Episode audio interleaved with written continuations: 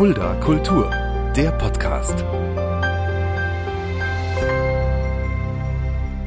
Hallo und herzlich willkommen. Das ist Fulda Kultur, der Podcast. Mein Name ist Shaggy Schwarz und dieser Podcast wird präsentiert vom Kulturzentrum Kreuz e.V. mit freundlicher Unterstützung der Stadt Fulda. Ich habe heute einen ganz besonderen Gast bei mir geladen hier bei Fulda Kultur. Jemanden, von dem ich persönlich behaupten würde, dass es für mich ein, auf jeden Fall einer der der wichtigsten und herausragendsten Künstler, die wir in Fulda haben. Bei mir heute der Komponist Michael Quell. Hallo.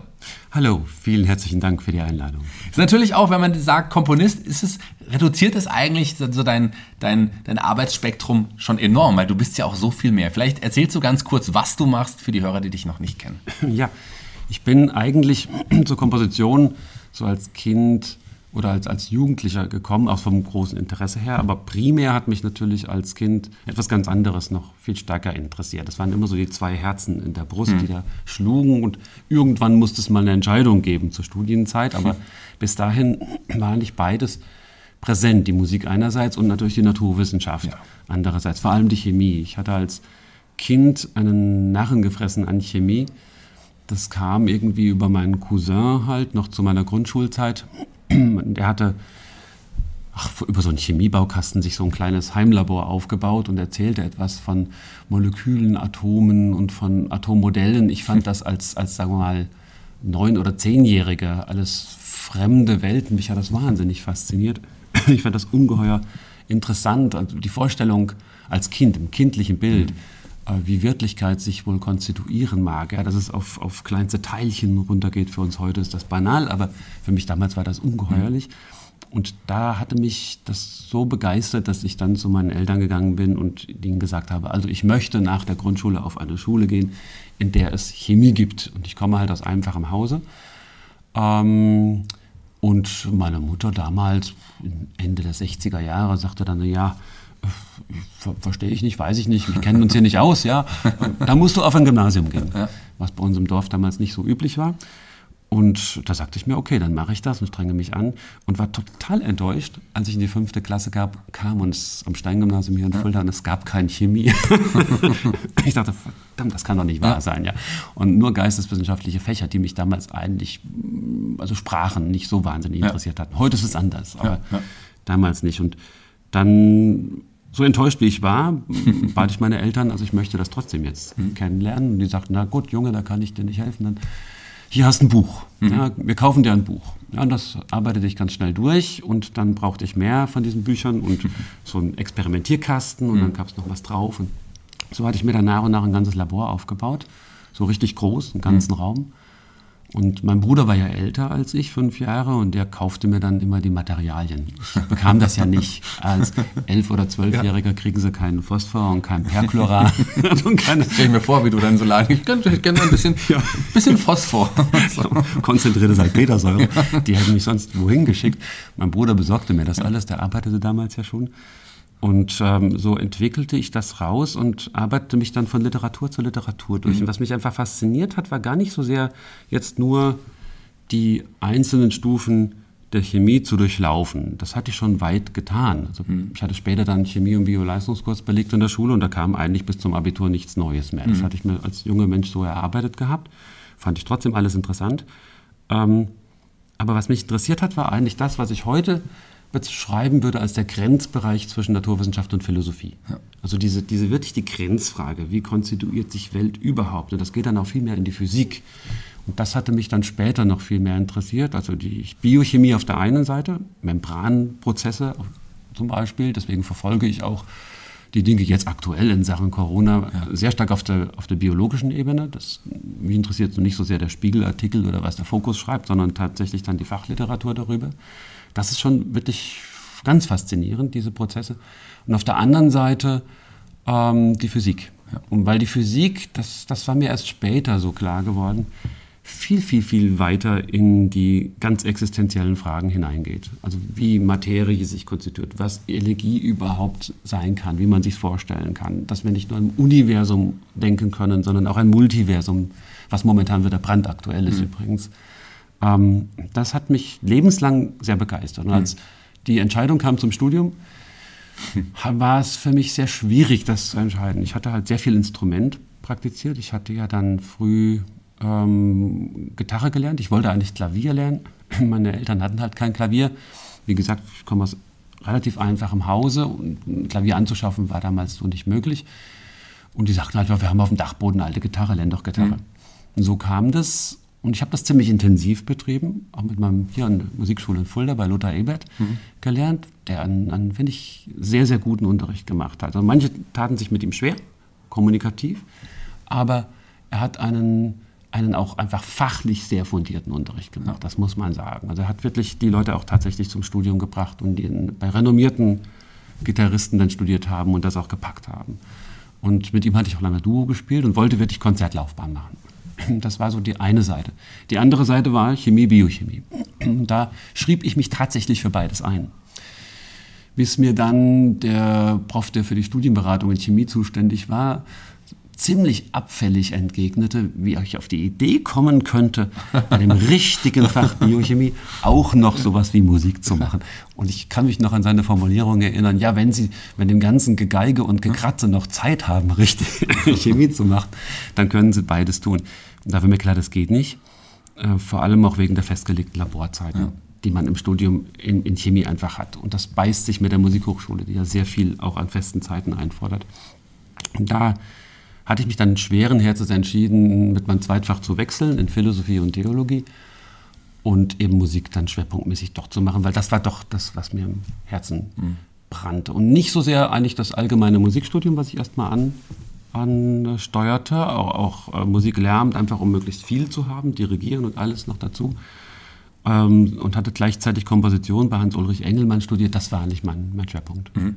Weil ich dieses Denken also die Faszination, die die Beschäftigung mit existenziellen Grenzfragen in der Naturwissenschaft ja. hergibt.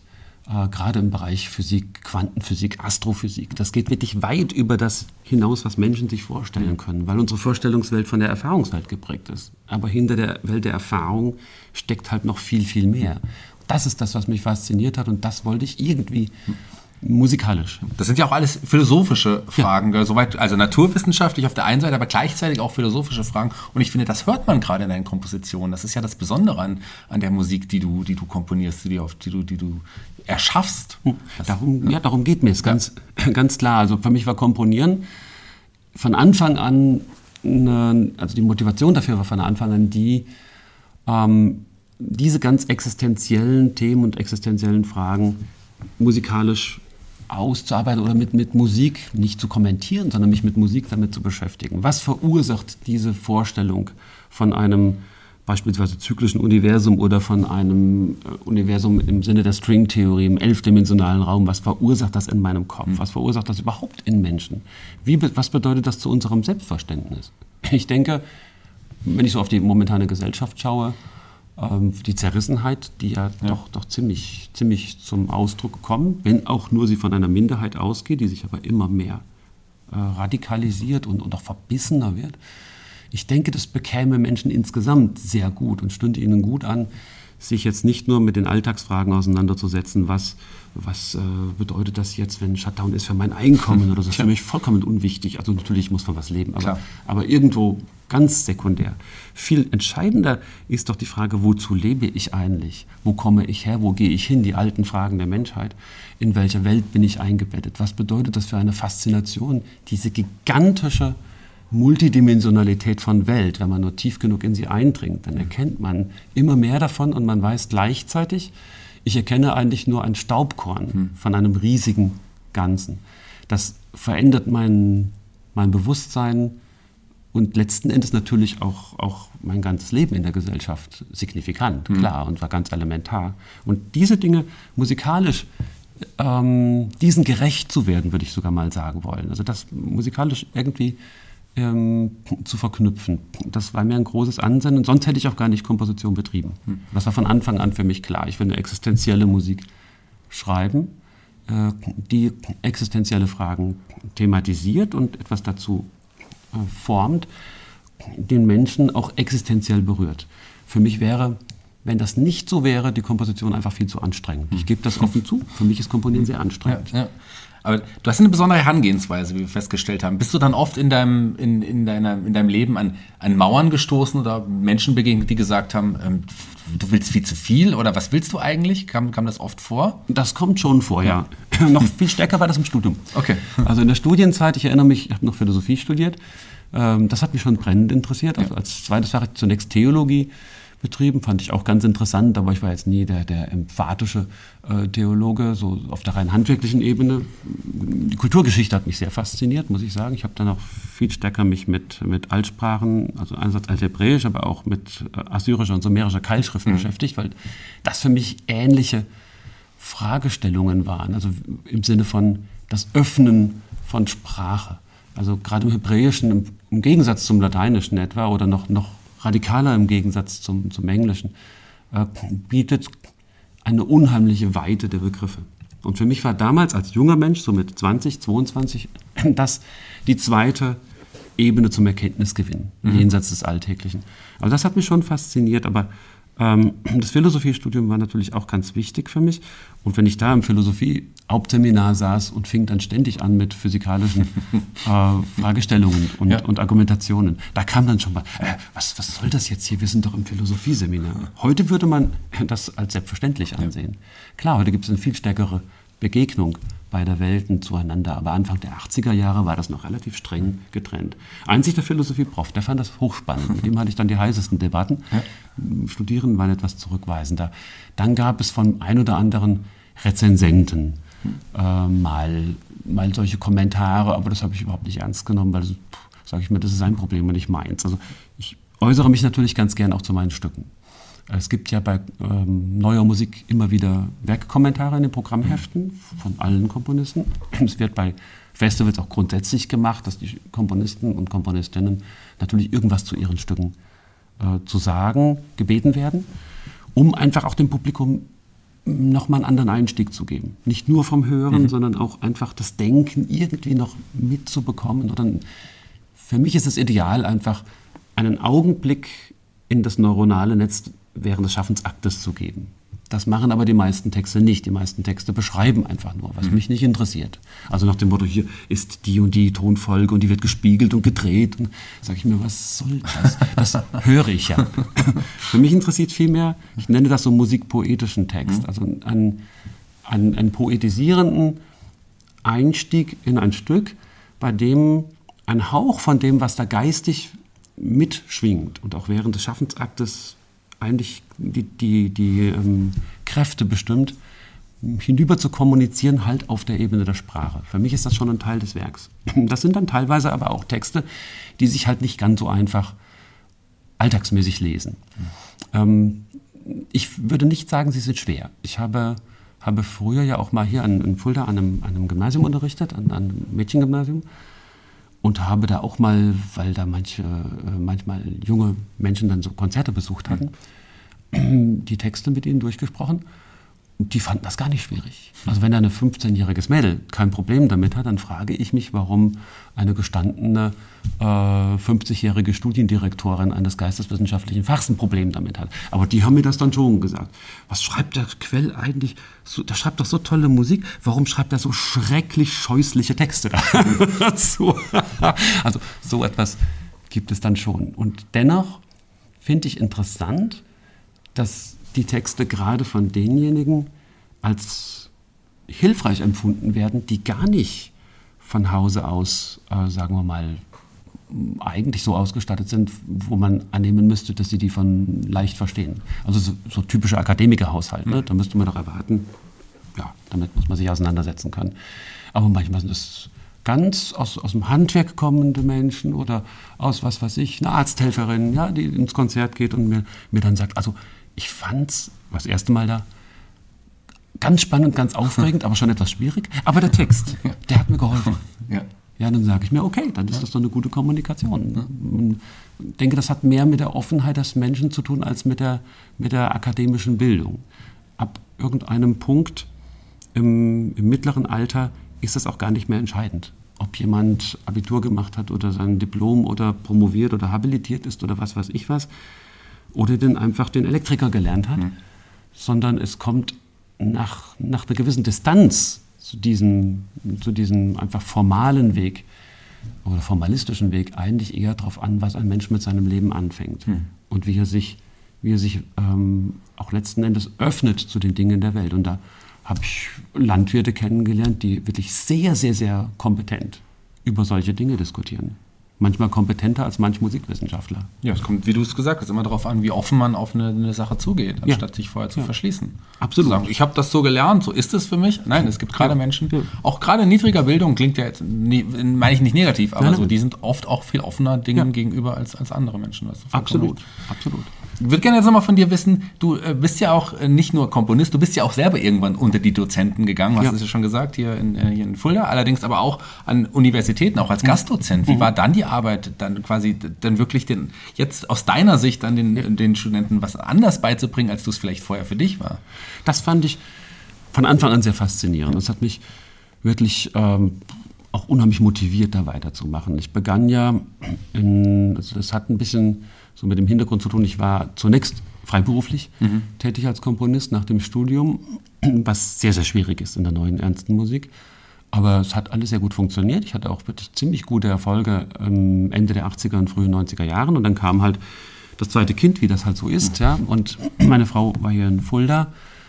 Ähm, und es gab damals ja auch nicht diese Betreuungseinrichtungen, wie wir sie heute haben. Also wenn man dann zwei Kinder hatte, zwei kleine Kinder, hieß das schon, wir können nicht beide einfach äh, genau das alles so weitermachen, wie wir es bisher gemacht haben. Ja. Es sei denn, wir wären verantwortungslos den Kindern gegenüber, was für uns beide nicht in Frage kam.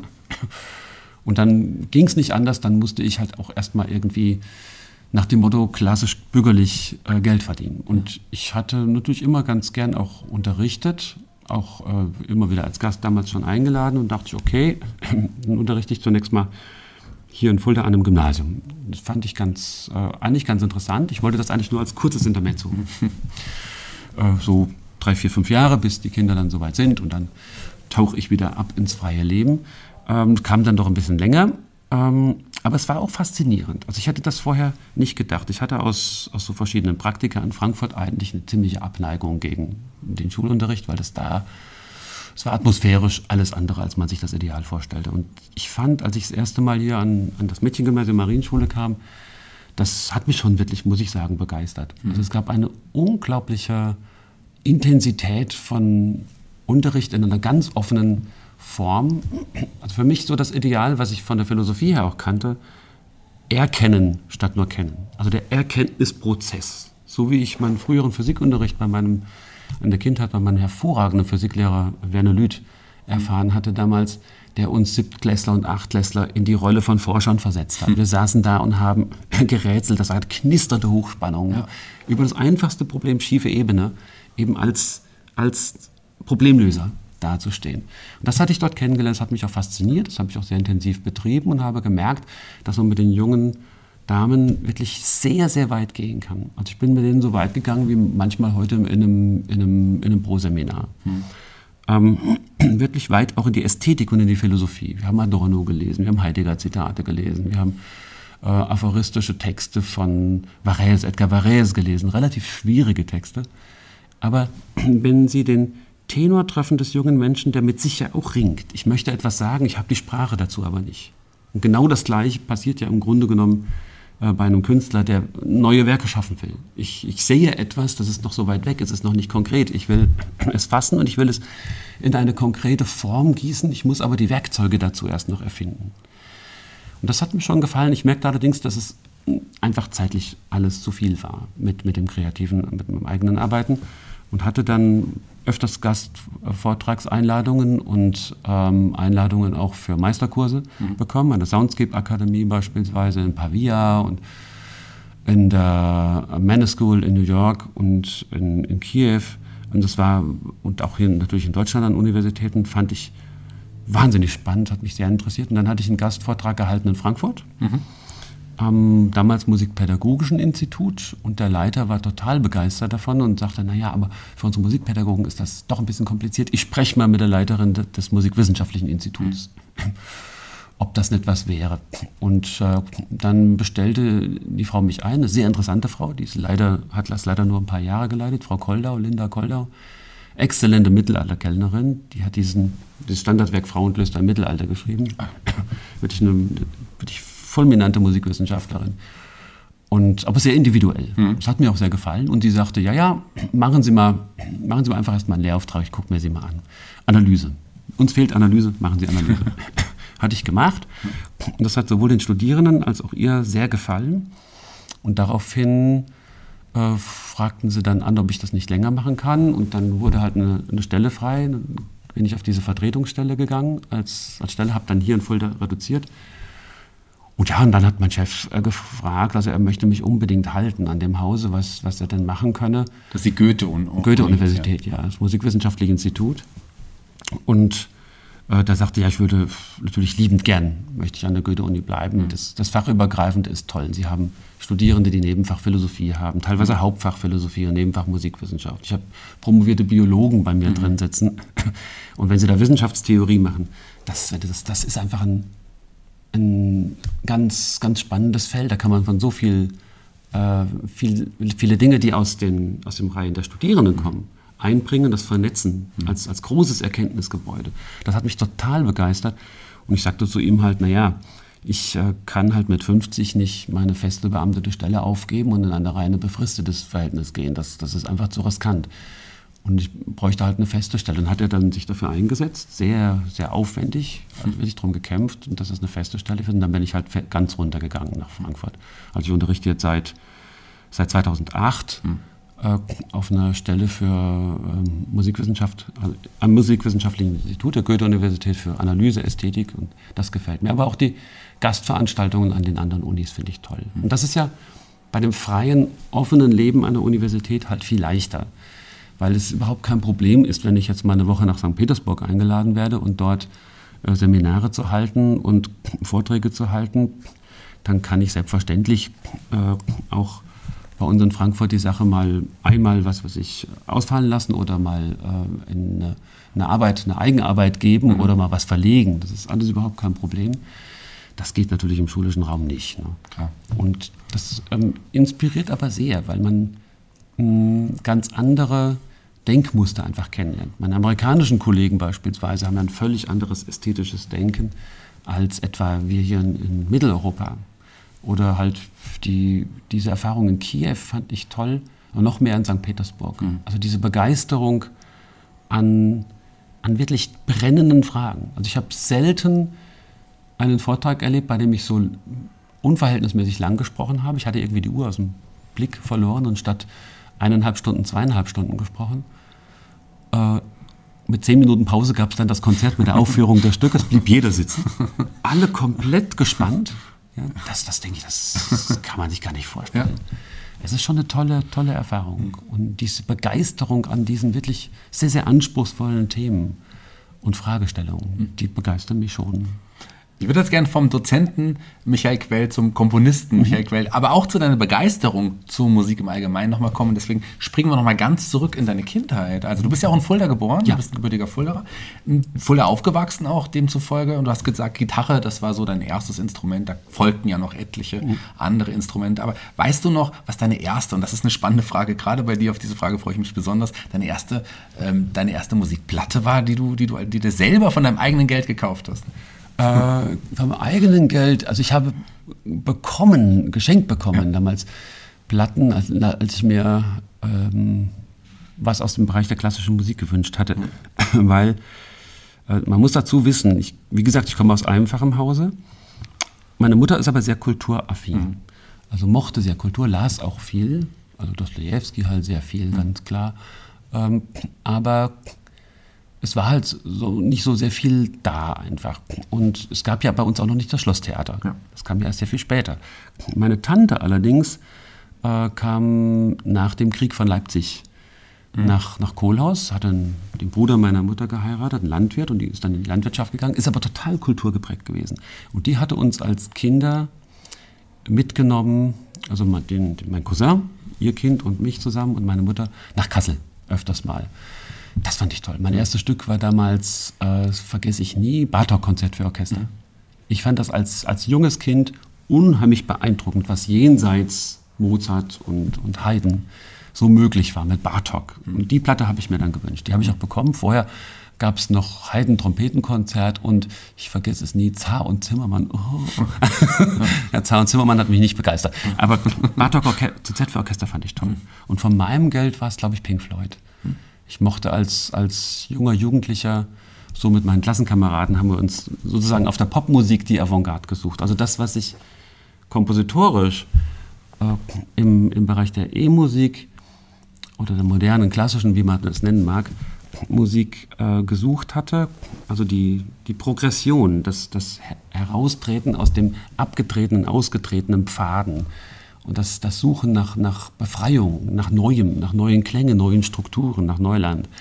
Das fand ja in der Popularmusik in den späten 60er und frühen 70er Jahren auch in, hohem Maße statt. Und das hatte sich, da gab es so eine kleine Truppe in meiner Schulklasse, wo wir uns immer zusammengetan hatten, hatten die ganzen frühen Pink Floyd-Scheiben, Klaus Schulze, Tangerine Dream und so natürlich uns gegönnt. Da war, glaube ich, meine erste, buh, entweder das, ich glaube, es war Amalgama von, von Pink Floyd, dieses Doppelalbum. Also eines dieser Pink Floyd-Alben. Kannst du dich auch noch, ich meine, mittlerweile hast du etliche Kompositionsaufträge, aber auch vor allem viele Preise bekommen, weltweit. Du bist ja, ja, weltweit wirklich ein angesehener Künstler, das darf man nicht vergessen. Kannst du dich noch an das erste erinnern, was du selber komponiert hast? Wie alt warst du da? Ja, das waren so ähm, Gehversuche in meinem mhm. Jugendalter. Mhm. Das, äh, ich hatte mal beim, beim Umzug vor vielen, vielen Jahren so eine Kiste mit diesen alten Kram gefunden, dachte, ups, das, ist ja noch, noch ziemlich, also so, sozusagen man versucht zu gehen und kann noch nicht laufen, wie ein kleines Kind, was versucht auf die Beine zu kommen, ist aber ganz natürlich und ganz normal. Aber das erste Stück, das dann wirklich so gearbeitet ist, zu dem ich heute auch noch stehe, das ist genau in der Zwischenzeit zwischen Abitur und Studium entstanden, das Alpha Omega für Gitarrenensemble mhm. und Orgel. Mhm. Das wird heute auch noch regelmäßig gespielt. Ähm, das ist 80, glaube ich, entstanden, zwischen 80 und 81. Mhm. Ähm, das war so das erste wirklich große. Vorher gab es so kleinere äh, Übungen und so weiter, aber da würde ich schon sagen, das ist ein ziemlich umfangreiches mhm. Stück von einer guten Viertelstunde Länge. Ähm, das würde ich heute auf jeden Fall als, als Teil oder begreife ich auch als Teil meines Opus. Mhm. Das ist so wirklich ein sehr frühes. Wie ging es dann weiter mit dir? Ich meine, sind ja nicht immer nur am Anfang, als, als Komponist bekommst du ja noch nicht die Aufträge, sondern du musst ja. dir ja selber dann erstmal dir einen Namen machen. Ja. Wie, wie, wie ist dieser Weg? Also da hatte ich einen Weg gewählt, der für mich glücklicherweise ein wenig, man würde heute sagen, naiv war. Also als, als junger Mensch, begeisterter Idealist, von, durch durchflutet von einer Begeisterung für das Existenzielle, für die großen Fragen. Und ich ging davon aus, wenn man das wirklich perfekt macht, wird sich das irgendwann mal durchsetzen. Mhm. Das ist natürlich schon reichlich naiv, äh, würde heute niemand äh, von, von Kompositionslehrern irgendwie seinem, seinen Studierenden so empfehlen. Aber ich machte das einfach so. Auch das Stück Alpha Omega zum Beispiel, was ich damals komponiert hatte, da war mir völlig klar, das ist für die Schublade. Das ist sowas von kompliziert und komplex, fordert die Interpreten derart, dass alle die Interpreten, mit denen ich damals bekannt war, überhaupt nicht in Frage gekommen wären, sowas zu spielen. Und das hat sich, das lag dann auch drei oder gar vier Jahre in der Schublade, bis es dann gespielt wurde an der Musikhochschule, in, zunächst in so einem Werkstattabend für junge Komponisten. Dann hat der Hochschulrektor gleich, äh, war begeistert davon und gesagt, das, das geben wir nochmal in, in ein richtiges offizielles Hochschulkonzert mit dem mhm. Hessischen Rundfunk. Wurde sogar gesendet und kam ein Jahr später nochmal auf dem Festival, ebenfalls wieder mit Rundfunk und Sendung. Und da war mir klar, es funktioniert doch. Äh, und so hatte ich das dann weiter praktiziert, also so eine hyperidealistische Form des künstlerischen Arbeitens. Und das hat halt ein bisschen länger gedauert. Das geht dann halt nicht so, dass man mit 20 eben schreibt und ähm, bekommt mit 21 sofort die Bestätigung und mit 22 die großen Aufträge. Mhm. Ich hatte dann über mehrere Wettbewerbe noch, noch ziemlich gutes Glück gehabt, dass ich dann in 88 war das, glaube ich, diesen Toyoko Yamashita-Wettbewerb gewonnen hatte in Berlin. Der führte dann natürlich zu vielen Aufführungen von dem Stück und vor allem in Gaudiamus, bei dem Gaudiam, großen Gaudiamus-Wettbewerb in Amsterdam. Das war ein ganz wichtiger von dem Gaudiamus Festival, eines der großen europäischen Festivals für neue Musik, wurde mein Stück, dieses Peritur Ontos. Wir sind jetzt so 1988. 88, ja, so. wurde das ausgewählt und zur Uraufführung in Amsterdam war ein totales Skandalstück.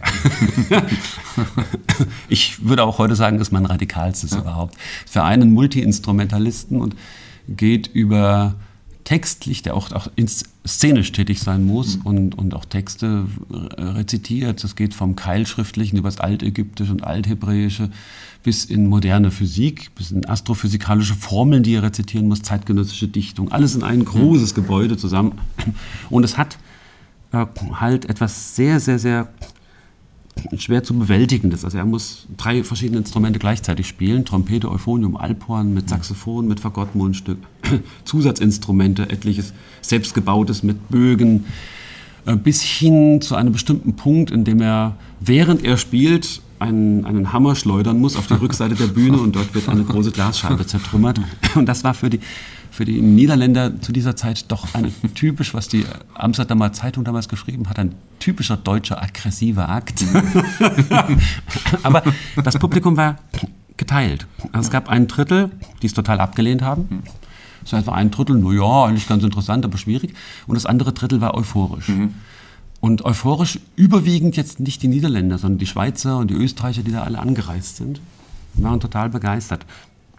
Und da, da kamen mehrere solcher Sachen. Dann hatte ich in 90 eine große Aufführung bei dem Wittener Tagen für Neue Kammermusik, auch ein wichtiges Festival. Ein Stück, was ich auch 88 fürs Ensemble Recherche geschrieben hatte. Das war damals mein erster richtiger professioneller Auftrag, wenn auch unbezahlt. Aber ich wusste, Recherche, das, das war damals das neu gegründete Ensemble, eines der wirklich absoluten Spitzenensembles. Und ich kann denen abverlangen, was ich äh, möchte. Hm. Habe das auch getan und war etwas mh, hm, vielleicht übereifrig, weil der Cellist dann doch, ihm war das zu viel Arbeit einfach. Er meckerte ein wenig, es wurde uraufgeführt, 88 in Darmstadt beim Festival. Da mochte er es noch nicht. Und nachdem sie es gespielt hatten, aufgeführt hatten, hatte er sich total darin verliebt und die haben das Stück dann bestimmt 50 Mal gemacht oder 60 Mal bei wirklich vielen, vielen großen Festivals. Auch Montreux Festival. Mhm. Und äh, Paris, dieses ähm, äh, im, im UNESCO-Haus, also wirklich, wirklich, große, große Sachen, das ist mit Europäern de Musique d'aujourd'hui, wirklich wichtiges Forum. Und ähm, so kam halt dann immer weiter auch eine gewisse Aufmerksamkeit, also eine Aufmerksamkeit einfach der Fachwelt. Mhm die dann gesagt hat, ja, das ist, das ist wahnsinnig spannend, wir gehen mal auf den zu. Und ich hatte aber Anfang der 90ern, als ich ja ein paar Jahre erstmal so viel unterrichten musste, um einfach die Familie zu ernähren, wieder so einen kleinen Knick gehabt. Erstens mal konnte ich nicht so viel schreiben, zum Zweiten konnte ich mich dann auch nicht kümmern. Ich konnte gar nicht überall hinfahren zu den Aufführungen, was schlecht ist. Hm, manchmal habe ich es gemacht, bin von Berlin eine Nacht durchgefahren, kam um fünf hier an und habe mich um halb acht vor die Klasse gestellt.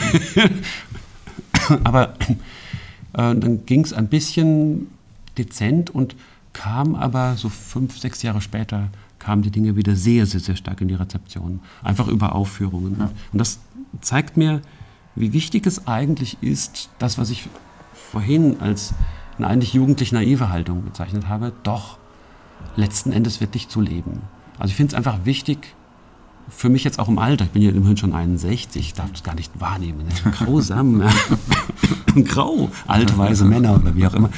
Äh, ist es wahnsinnig wichtig, irgendwie sich den Teil von Kindheit und Jugend zu bewahren. Also wirklich die, diese ähm, Faszination immer an den Dingen und auch wirklich dieses Idealistische. Auch wenn der Alltag immer wieder einem das Gegenteil suggeriert. Die ganze Welt kümmert sich nur um das Materiale, das interessiert mich alles nicht. Und es gibt einen unglaublichen geistigen Reichtum, wenn man das Materiale mal hinter sich lässt. Mhm. Und ich habe deswegen auch nur eine halbe Stelle an der Uni angenommen. Sollte eigentlich mehr machen, aber ich wollte wirklich nur eine halbe machen, zwei Tage, damit ich wirklich meine freie Kunst äh, praktizieren kann. Und, und das hat sich einfach bewahrheitet. Und dann kamen in den Anfang 2000er Jahre wirklich viele, viele gute Dinge. Also ein US-Ensemble hatte eine Aufführung meines Stückes gehört und mich damals angeschrieben. Das war das Duo for Six. Die haben im New Haven, also Großraum New York, gelebt. Und die wollten mir halt einen Auftrag geben. Und ich habe mich überhaupt nicht interessiert dafür. Ich habe gleich zurückgeschrieben, weil ich mir dachte, Amerika, ach, USA, so flach. Ich kannte nur das Kronos-Quartett, damals Ende der 80er. Das war schon eher populistisch, weil es ja nicht diese Kulturförderung mhm. gibt wie bei uns. Und deswegen müssen die halt immer große Seele füllen und das ist dann künstlerisch halt nicht unbedingt immer so das, was einem jetzt vom Hocker haut. Und ich dachte mir, das wird sowas sein und schrieb zurück, ich arbeite gerade für ein anderes Ensemble und habe eigentlich keine Zeit. Dann schickten die mir Aufnahmen. Kam gleich noch eine zweite Post. Und ja, ja, hör dir mal gerade die Scheiben an. Und da war mir klar, das ist ein unglaublich gutes Ensemble. Sie hatten ein gewisses Repertoireproblem, weil eben viel diese seichte Sachen gespielt haben, aber sowas von gut und waren jetzt auf der Suche nach wirklich komplexen Stücken. Und da habe ich dann zugesagt, habe gesagt, ja, das kann ich machen. Kam sofort zurück, ja, schick erst mal Partituren. Und das habe ich auch noch nie erlebt. Äh, ich hatte sieben oder acht Partituren geschickt. Sie antworteten mir, die Scores arrived safe and sound und die Aufnahmen und so. Und wir gucken jetzt, ne? ein Jahr, äh, eine Woche nehmen wir uns Zeit, wir studieren das erst. Mhm. Und dann kam eine so differenzierte Mail zurück. Also differenziert und, und kompetent, dass ich mir gesagt habe, die haben tatsächlich die acht Partituren durchgearbeitet, wirklich durchgelesen. Und das habe ich noch nie erlebt, sowas. Das erlebt man an der Rundfunkanstalt nie. Da haben die gar keine Zeit für. Und dann kam sofort, ja, äh, Auftrag erteilt, kannst du in drei Monaten liefern. Ich, das geht nicht. und hat dann auf, auf, auf eine Verlängerung gesetzt, weil einfach ich brauchte so ein halbes Jahr. Ich war noch an einem anderen Stück und ich arbeite immer lang an Stücken und sehr intensiv.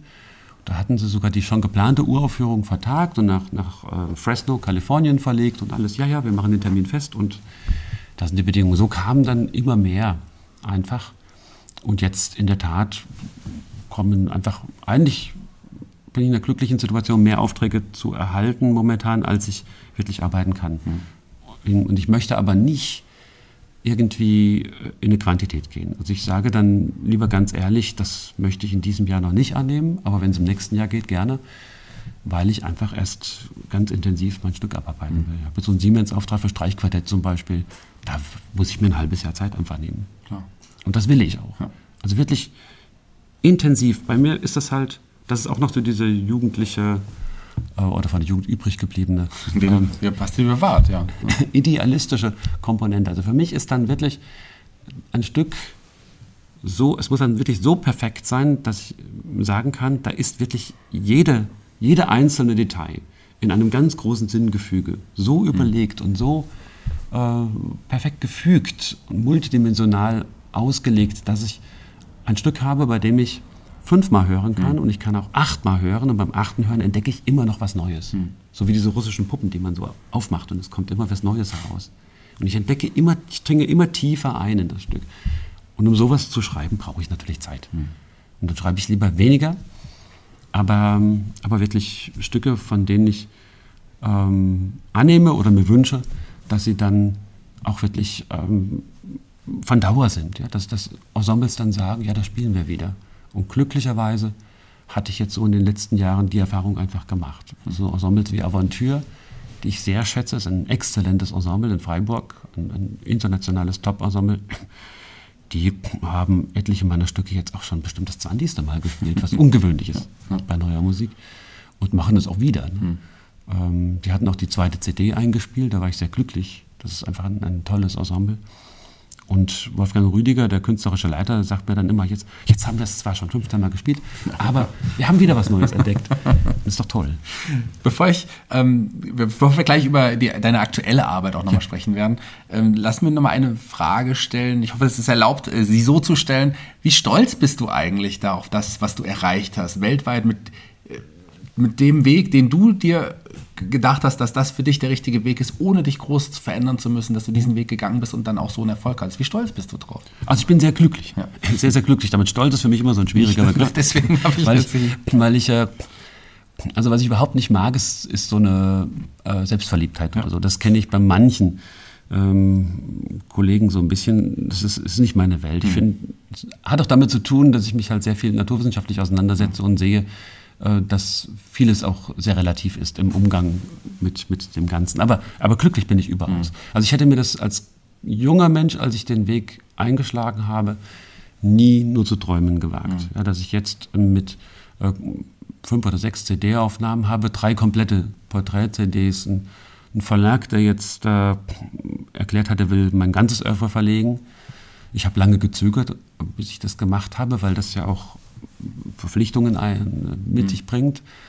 Ähm, und dass es so viele wirklich Spitzenensembles und Spitzenmusiker gibt, die mit Freude die Stücke spielen. Also auch jetzt sowas wie dieser Caprichos-Zyklus, das ist ein Gitarre-Solo-Zyklus, das Momentaufnahmen Caprichos, Reflexion zu Goya und darüber hinaus ein sehr, sehr anspruchsvolles Stück, was den, die Gitarristen extrem fordert. Äh, das hatte Jürgen Ruck, einer der wirklich ganz bekannten äh, Gitarristen, damals uraufgeführt, war ein Auftrag der Staatsgalerie Stuttgart. Und inzwischen haben das so viele ähm, wirklich Top-Gitarristen im Repertoire. Jetzt aktuell wieder zwei, ein Schweizer und ein Leipziger, die es auf eine Tournee mitnehmen wollen und von sich aus gesagt haben, ich finde das Stück einfach klasse, kannst du mir das schicken?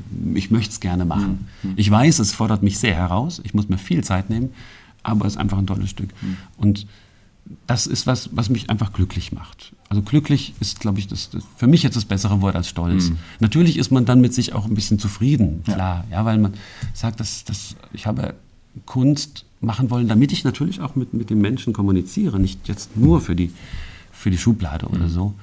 Ähm, und dass sich das dann auch so ereignet, ist natürlich eine tolle Fügung, das ist schon klar. Ja, klar. Gut, stolz war vielleicht nicht das richtige Wort, aber ich weiß, dass die Stadt Fulda stolz ist, jemanden wie dich hier zu haben. Vor ein paar Wochen, ähm, vor Aufnahme des Podcasts, hast du auch was Neues vorgestellt in der Aula der alten Uni. Das war auch ein ganz besonderer Abend, auch präsentiert vom Kulturamt der Stadt Fulda, die auch unseren Podcast hier präsentieren. Erzähl mal von dem Abend, erzähl mal, was es genau war. Das war ein tolles, tolles Projekt. Also die Stadt Fulda hatte ja damals schon in 2019 äh, ein Porträtkonzert durchgeführt und auch eine, eine CD mitfinanziert, äh, die dort produziert worden ist, zum Stadtjubiläum. Mhm.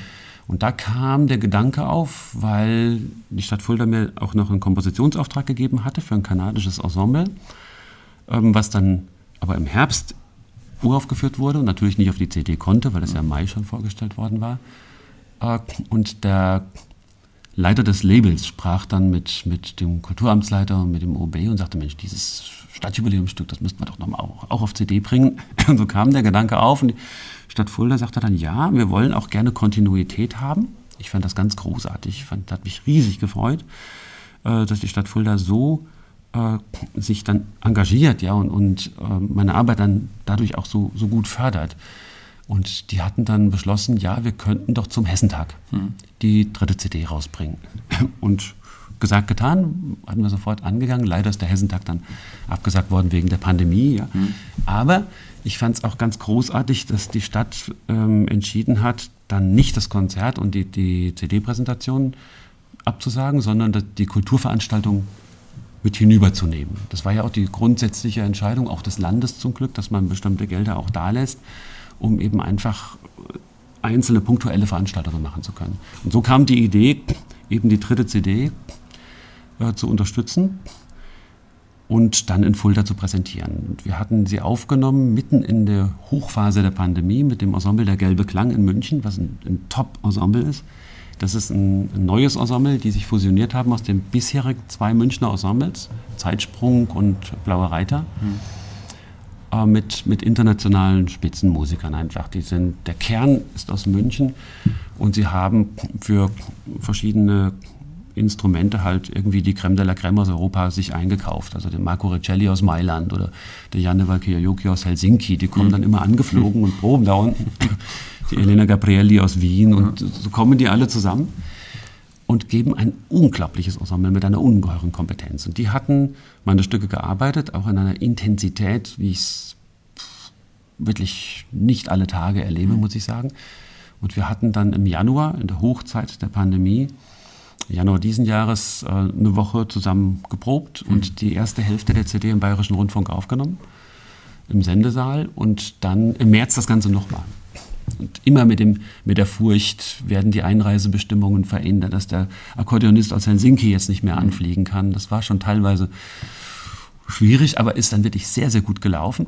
Und dann äh, wurde die CD ja im Mai fertig. In München konnten wir schon das Release-Konzert machen, weil in München die Inzidenzen niedriger waren. In Fulda waren sie noch zu hoch. Wir waren noch bei 300. Kann man sowas nicht machen. Aber die Stadt Fulda fand ich ganz toll, hat dann gesagt, dann machen wir zumindest schon mal eine eine nicht öffentliche Präsentation mit eingeladener Presse. Das war auch sehr gut. den äh, Oboisten mit seinem großen Obo-Solo-Stück. Benjamin Fischer aus Bremen hatten wir dann eingeladen, der das Stück gespielt hat. Und jetzt aber im November kam dann schließlich das große Release-Konzert. Und, und das war einfach klasse. Also ich fand es auch so toll, dass es so gut besucht war. War komplett ausverkauft. Gut, wir konnten nur eine begrenzte Zahl an Plätzen natürlich haben, aber es war komplett voll, mussten sogar noch Zusatzstühle gestellt werden. Kamen auch angereiste Gäste aus Bamberg, noch eine Komponistenkollegin, die angereist war, aus Heidelberg. Also ich fand es fand das wunderbar, auch dass Fulda jetzt einerseits die Stadt, das Kulturamt, das so, also meine Arbeit dadurch so wirklich intensiv und gut fördert und letzten Endes erst ermöglicht. Ja, man braucht ja irgendwo die, die Fuhren, ja, wo man sowas entwickeln kann. Und dass auch die Bevölkerung das so toll mitgetragen hat. Es war ja wirklich klasse besucht. Und ähm, jetzt auch nicht nur die, sagen wir mal, 20-Jährigen und Jüngeren, sondern auch sehr, sehr viele in, in meinem Alter und darüber. Mhm. Also was ja interessant ist, weil es handelt sich hier um neueste Musik, um das Progressivste vom Progressiven. Und es sind Menschen da mit vielleicht, sagen wir mal, 75 Lebensjahren und sind wirklich angetan und begeistert. Und dann sage ich mir, es funktioniert ja. Ne? Die Kommunikation funktioniert doch offensichtlich gut. Und das hat mich wirklich sehr, sehr gefreut, dass das so gut angenommen worden ist auch. Ich hab, konnte ja leider selber nicht da sein, aber ich weiß von einigen Menschen, die da waren, dass sie wirklich begeistert waren richtig begeistert. Die waren sehr glücklich nach Hause gegangen und ich glaube, ähm, war nicht nur für dich ein ganz, ganz besonderer Abend, nicht nur eine ganz besondere Arbeit. Du bereicherst das Leben von so vielen Menschen mit deiner Arbeit sehr. Also danke auch nochmal von meiner Seite in diesem Fall. Wie geht es denn weiter im Moment? woran arbeitest du gerade? Also ich arbeite gerade, bin so am Start an, an dem großen Streichquartettprojekt. Hm. Da werde ich jetzt auch äh, in Klausur gehen. Also ich arbeite ja besonders gerne sehr intensiv. Dann ziehe ich mich vollkommen zurück aus allem.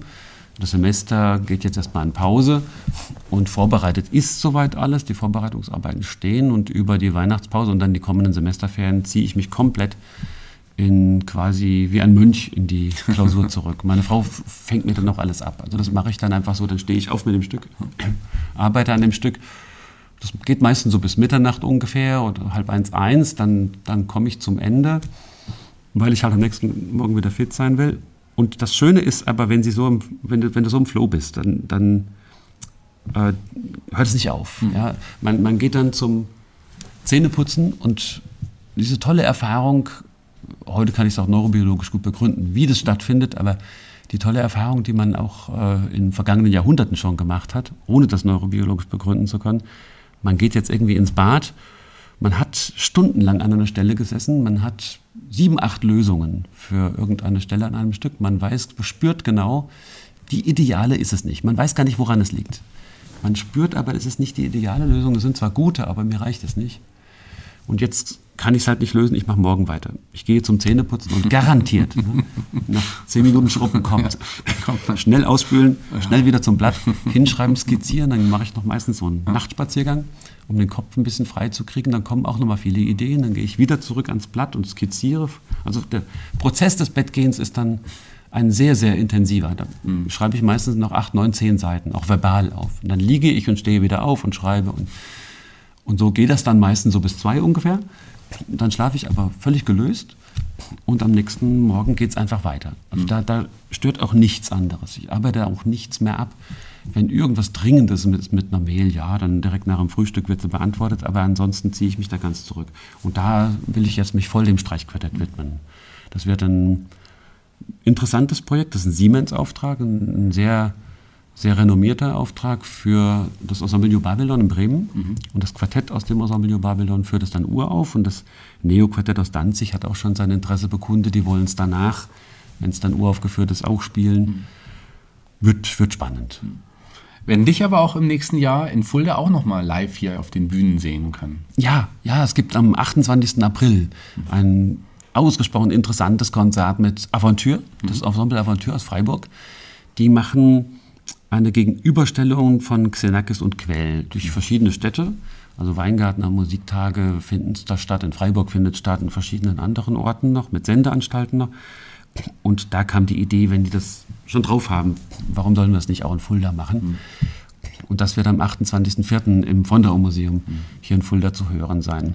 interessante Gegenüberstellung, weil Xenakis ein auch von mir sehr, sehr geschätzter Komponist. Ich habe als junger Mensch ihn schon, schon sehr viel gehört und mich hat es fasziniert. Und ein Komponist, der eigentlich von wo ganz anders herkommt. Er war ja Architekt, hat mit Le Corbusier zusammengearbeitet und sich aber mit Le Corbusier überworfen, weil seine, seine Vorstellung damals für den Philips-Pavillon, für die mhm. Weltausstellung, die gingen weit über das Proportsdenken des Le Corbusier natürlich raus. Er hat dynamische Formen gedacht. Also heute aus der modernen Physik würden wir sagen, unheimlich progressiv. Ja, dynamische Systeme, Rekursion, äh, Chaostheorie, Fraktaltheorie, also das, was moderne Physik seit den 70er, 80er Jahren ausmacht. Ähm, das hat er an, dann aber architektonisch nicht umsetzen können, war auch Mathematiker und hat sich dann ganz auf die Komposition äh, kapriziert. Also vorher hat er beides betrieben. Und bei ihm kommt einerseits der, die, die Mathesis, also dieses logische Denken, aber in einer sehr progressiven Spielweise, zu einer unheimlichen Energetik. Also es ist keine kühle, distanzierte Musik, es ist eine ungeheuer energetische Musik, eine wahnsinnig packende Musik mit, mit großen dramaturgischen Entwicklungsprozessen und eine, die dem Mythos irgendwo nahe steht. Diese griechische Mythologie schwingt immer mit, nicht nur in den, in den Titeln, sondern auch, auch in der Denkweise. Mhm. Und das ist etwas, das hat, hatte Wolfgang Rüdiger vom Ensemble Aventure so ähm, fasziniert, dass er sagte, das müssen wir gegenüberstellen, weil meine Musik ebenfalls natürlich einerseits den, von der Logik gekennzeichnet ist, also sehr stark strukturorientiert ist, aber nie die Struktur als Selbstzweck begreift, sondern immer auch die Binnendramaturgie und die, die ähm, Metadramaturgie mhm. sehr, sehr stark pflegt. Also für mich ist alles irgendwo auch Geste und Entwicklungsprozess. Es gibt nie etwas, was steht oder so. Äh, und Mythologie zwar nicht so sehr, aber Transzendenz spielt bei mir eine wahnsinnige Rolle. Mhm. Also Transzendenz im Sinne von, ich versuche geistig, auch rational so weit zu gehen, wie es meine Neuronen hergeben. Also nicht zu früh abzutauchen in, in den Weihrauch, sondern so weit irgendwie geht. Ich denke, das sehe ich auch als mein, unseren Auftrag an. Ja, wir sind denkende Menschen, wir sollten halt unser Hirn, was wir haben, nutzen, bis zur äußersten Grenze. Aber es gibt einen Punkt, über den ich nicht mehr hm. hinaus kann mit unserem Denksystem, weil wir nehmen wahr dreidimensional. Wir denken dreidimensional. Wie wollen wir im elfdimensionalen Raum uns etwas vorstellen? Das kann niemand, wird auch niemand jemals können. Und ich möchte dann aber hier nicht Halt machen an der Stelle, sondern eben in den durchaus spekulativen oder auch, auch imaginativen Raum des Künstlerischen einfach weitergehen. Eben imaginieren von Dingen, die da jenseits der Erscheinung der Dinge noch lauern sein hm. können. Das riesige Potenzial, was hinter der offensichtlichen oder, oder hinter der, der vordergründigen Welt ist, erschließen.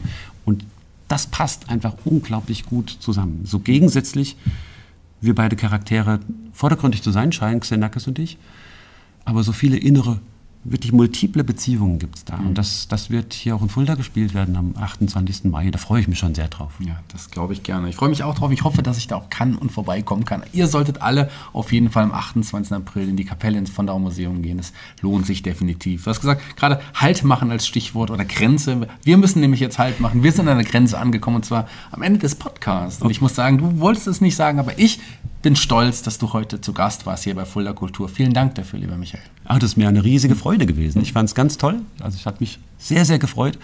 Das Sprechen mit dir zusammen ist einfach auch was wirklich Inspirierendes. Also ich fand das ein ganz, ganz inspirierendes, wunderbares Gespräch. Und ich danke ganz, ganz, ganz herzlich und natürlich auch, auch gerade den Hörerinnen und Hörern, äh, das alles sich anzuhören oder sich damit auseinanderzusetzen, finde ich einfach ganz großartig, sich auch mit diesen künstlerischen Fragen so zu beschäftigen, die ja doch so wichtig sind. Kann ich sagen, ich bin jetzt noch stolzer als vorher nach deinen tollen Worten eben gerade. Jeder Gast bei Fuller Kultur, dem Podcast, darf sich einen Song für unsere Spotify Musikplayliste, die überall bei Spotify schauen können, Fuller Kultur, so heißt die Playliste, ähm, aussuchen. Welchen Song hast du dir denn ausgesucht, lieber also, Michael? Ich habe mir ausgesucht von Pink Floyd, A Saucer Full of Secrets, von dem frühen Album Amalgama aus den späten 60er Jahren. Perfekt. Wunderbarer Song, kommt auf die Playliste. Ich sage jetzt schon mal Tschüss und Wiederhören und und ich darf auch frohe Weihnachten und guten Rutsch wünschen. Das war nämlich die letzte Episode Fuller Kultur, der Podcast in diesem Jahr. Wir hören uns im nächsten Jahr wieder.